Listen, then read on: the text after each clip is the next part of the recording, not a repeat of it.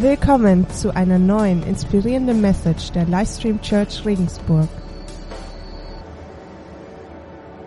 Matthäus 26, Vers 26 bis 30. Es ist so eine Bibelstelle, die man gerne vorliest, wenn man ein Abendmahl leitet oder wenn man ins Abendmahl leitet. Und ich dachte, ich wollte sie heute mal ganz kurz vorlesen, einfach nur, um sie uns ins Gedächtnis zu rufen. Und ich dachte, es ist ein bisschen, ein bisschen unseren Blick zu erweitern für das, was Jesus am Kreuz für uns getan hat. Weil die Gefahr besteht so leicht, dass das Abendmahl zu einer Routine wird, dass es zu einer Tradition wird, dass es zu einer Liturgie wird und äh, die Kraft verliert, die es eigentlich hat. Und es ist so wichtig, die Bedeutung zu verstehen von diesem Abendmahl, von dem, was wir da feiern. Und man kann, ich, ich habe jetzt ungefähr 20 Minuten, das reicht bei weitem nicht aus, um im vollen Maß dem gerecht zu werden, wofür das Abendmahl steht. Ähm, aber trotzdem, ich hoffe, dass wir einfach ein kleines Stück mehr verstehen und persönlich eine neue Offenbarung bekommen. Und danach werden wir beten, wir werden gemeinsam beten, dass jeder gefüllt wird mit seinem Geist und dass du aus diesem Gottesdienst rausgehen kannst, gestärkt und ermutigt in die Woche vor Pfingsten. Amen. Okay, Matthäus 26, Vers 26 bis 30. Im weiteren Verlauf des Essens nahm Jesus Brot, dankte Gott dafür, brach es in Stücke und gab es den Jüngern mit den Worten, nehmt und esst, das ist mein Leib.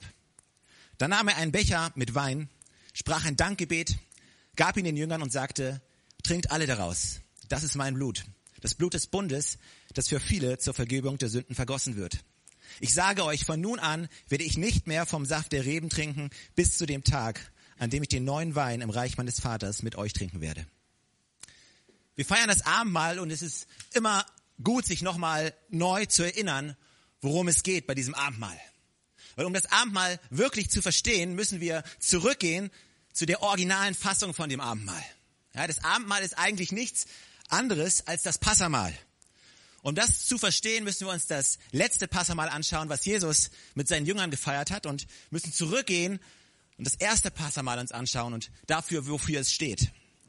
Also für 1500 Jahre hat das Volk Israel dieses Fest gefeiert, um eine Begebenheit oder einen Moment zu feiern, um sich an einen Moment zu erinnern, an dem Gott etwas Großartiges für sein Volk tat. Weißt du, Gott hatte immer die Sehnsucht danach, uns nahe zu sein. Er hat uns geschaffen wir können es von Anfang an lesen. Er hat Adam und Eva geschaffen. Er war ihnen nah. Sie liefen gemeinsam durch den Garten Eden. Sie hatten eine enge Beziehung. Er wünschte sich nah zu sein. Wir kennen die Geschichte. Die meisten von uns, wenn du sie nicht kennst, dann hörst du sie jetzt zum ersten Mal. Wer weiß. Adam und Eva haben es nicht geschafft, Gott zu gehorchen. Haben es nicht geschafft, bei Gott zu bleiben. Und dann kam das, was man als den großen Sündenfall bezeichnet. Was eigentlich nichts anderes ist, als das Gegenteil zu tun von dem, was Gott eigentlich ursprünglich für dich geplant hat. Weißt du, das Wort, das Wort Sünde, Sünde ist so ein großes Wort.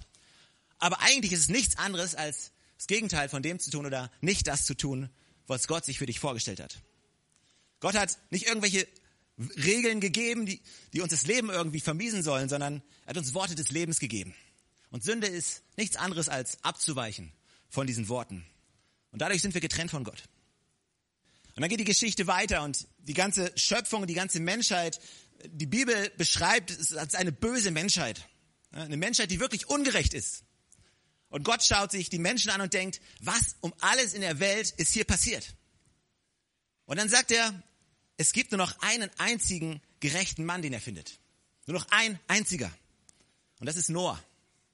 Und denkt sich, okay, ich muss noch mal neu anfangen. Und wir kennen die Geschichte von der Arche. Noah baut eine Arche. Und wir denken, er baut ein kleines, niedliches Schiffchen.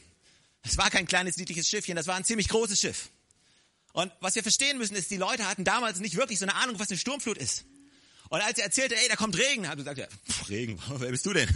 Wo kommst du denn her? Regen hier im, Regen hier im Gebirge. Also, naja, und wir alle wissen, wie eine Sturmflut aussieht. Die hatten keine Vorstellung. Na gut, Noah macht's trotzdem. Und insgesamt überleben acht Menschen. Acht Leute überleben. Und Gott fängt komplett neu an. Und Noah überlebt und sie gehen weiter und leben mit Gott und etliche Generationen später kommt Abraham. Und er heißt eigentlich Abram. Und Gott nennt seinen Namen um zu Abraham, nennt ihn Vater der Völker. Und er schließt einen Bund mit Abraham. Und Gott fängt wirklich wieder aktiv an, im Leben teilzuhaben. Und er möchte segnen, er möchte involviert sein. Und alles, alles sieht so gut aus. Und doch geht wieder einiges schief. Nach Abraham kommt Jakob. Jakob hat Söhne. Der jüngste Sohn heißt Josef und wir kennen die Geschichte vielleicht. Josef ist der jüngste Bruder und Seine anderen Brüder, die mögen ihn nicht so wirklich, verkaufen ihn als Sklaven, verraten ihn, verstoßen ihn. Und er wird verkauft als Sklave nach Ägypten. Und das Interessante ist, dann, dann kommt eine große Dürre, eine große Hungersnot. Und die ganze Familie, Jakob und seine Söhne, sie haben nichts mehr zu essen. Also gehen sie nach Ägypten, wo ein großer Vorrat an Korn ist. Und der, den sie gerade noch verstoßen haben, wird jetzt zu der Person, der sie rettet. Du musst nicht lange in der Bibel lesen, um, um Jesus zu finden.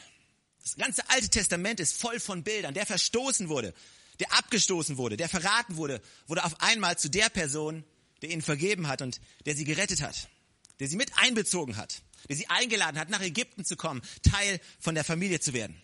Nichts anderes als die Einladung, die Gott für uns hat, heute durch Jesus Christus. Also ziehen sie aus nach Ägypten, sie leben da und alles ist gut. Alles sieht gut aus. Der Pharao wechselt, alles wird anders. Das Volk Israel fällt wieder von Gott ab, mal wieder muss man sagen. Dann schickt Gott Mose. Und er sagt, Mose, er gibt Mose einen Auftrag.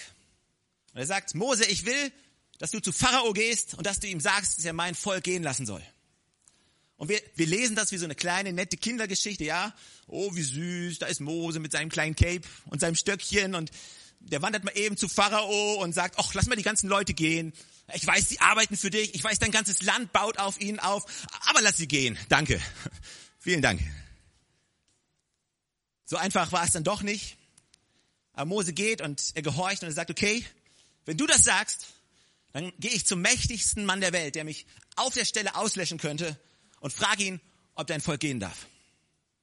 Und dann musst du dir vorstellen, dann, dann fragt er noch, er sagt, okay, Gott, nur für den Fall, dass Pharao eine Frage hat, was soll ich sagen, wer schickt mich?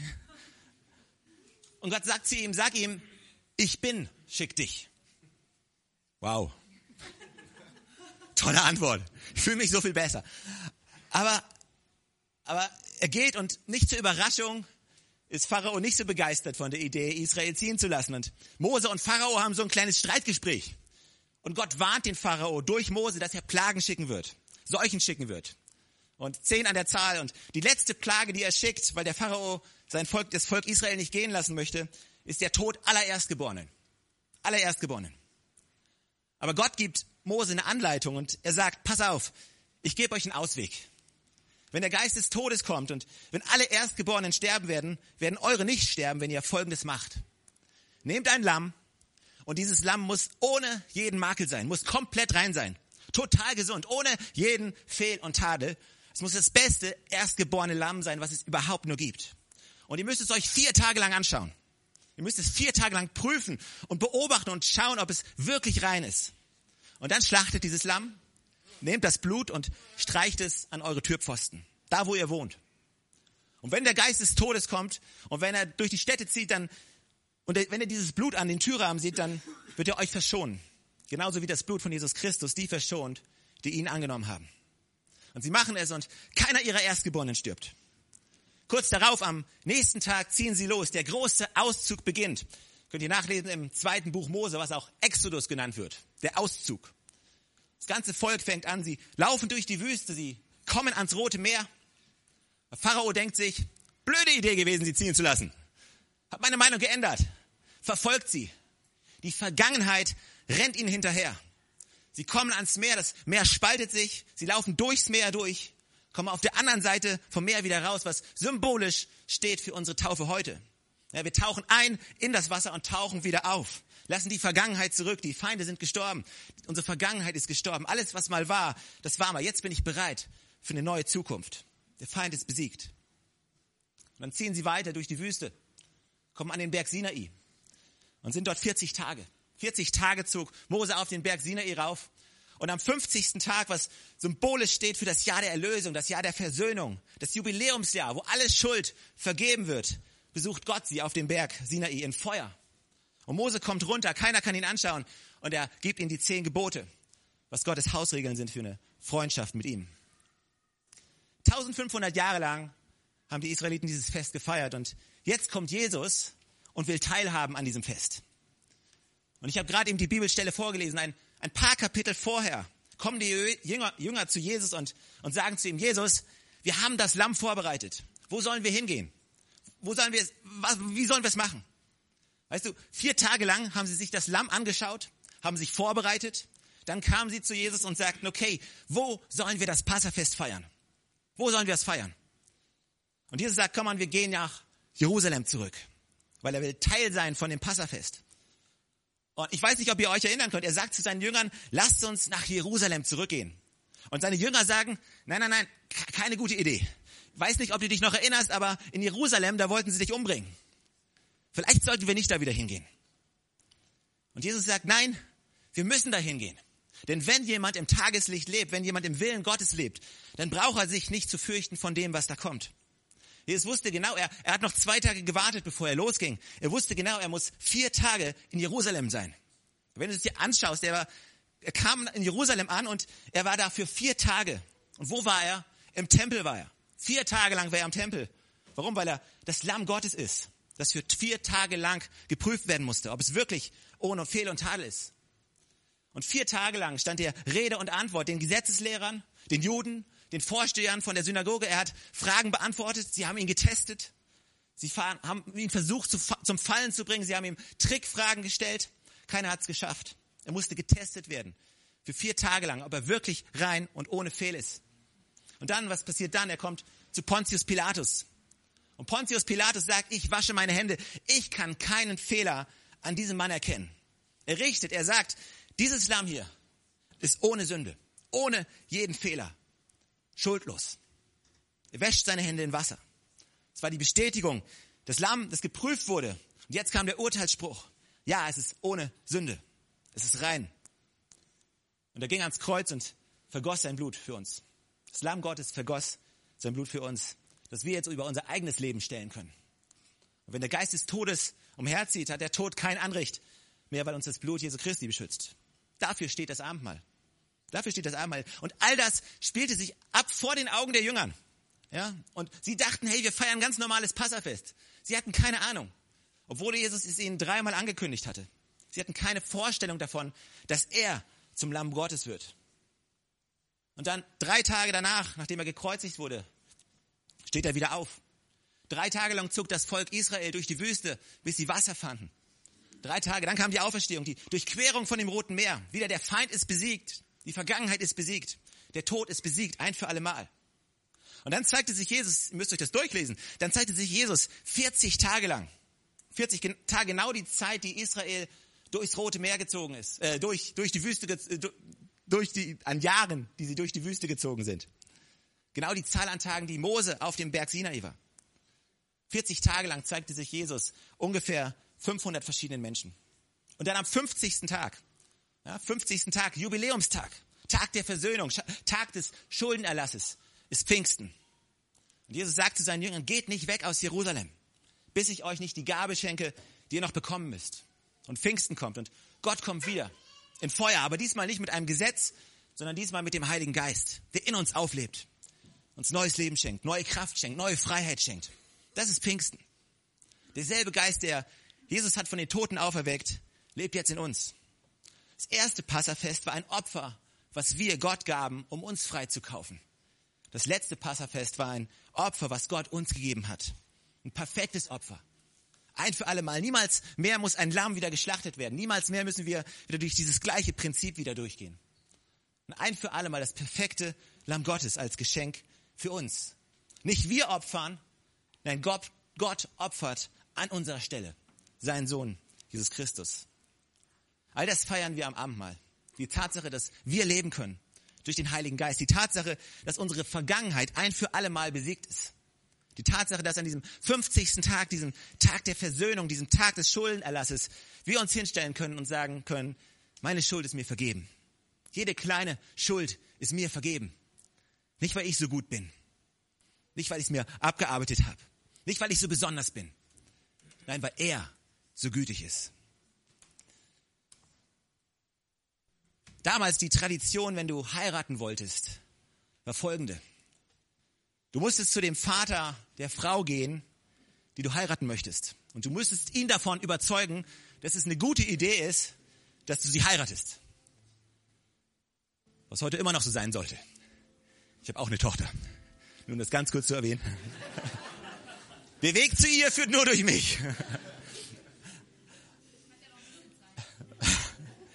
Aber die, die, die Tradition war, er musste einen Vertrag abschließen. Er musste einen Bund abschließen.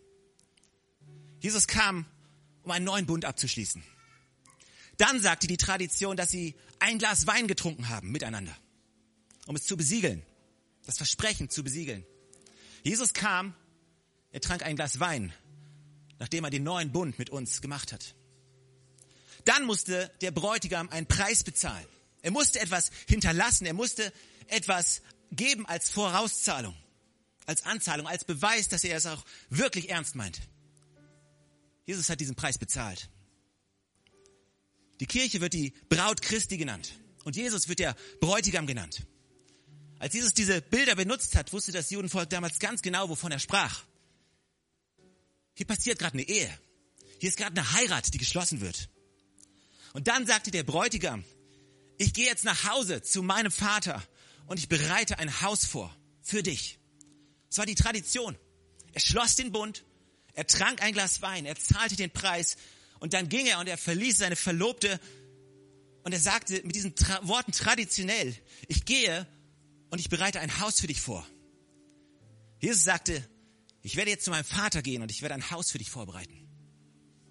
Und dann, wenn, wenn jemand zum Bräutigam kam und wenn er gefragt wurde, wann ist die Hochzeit?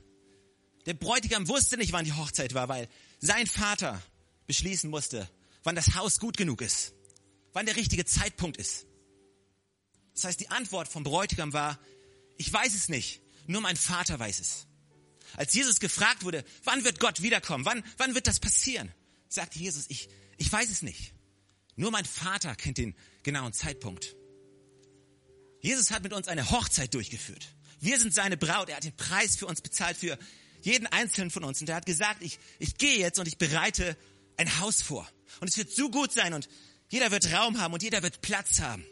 Und eines Tages wird mein Vater sagen, jetzt ist der Zeitpunkt gekommen. Dann werde ich wiederkommen, werde meine Braut abholen. Die Braut hat in dieser Zeit gewartet, voller Erwartung auf den Moment, auf den Tag, an dem der Bräutigam, wieder, Bräutigam wiedergekommen ist. Komm, warum stehen wir nicht gemeinsam auf?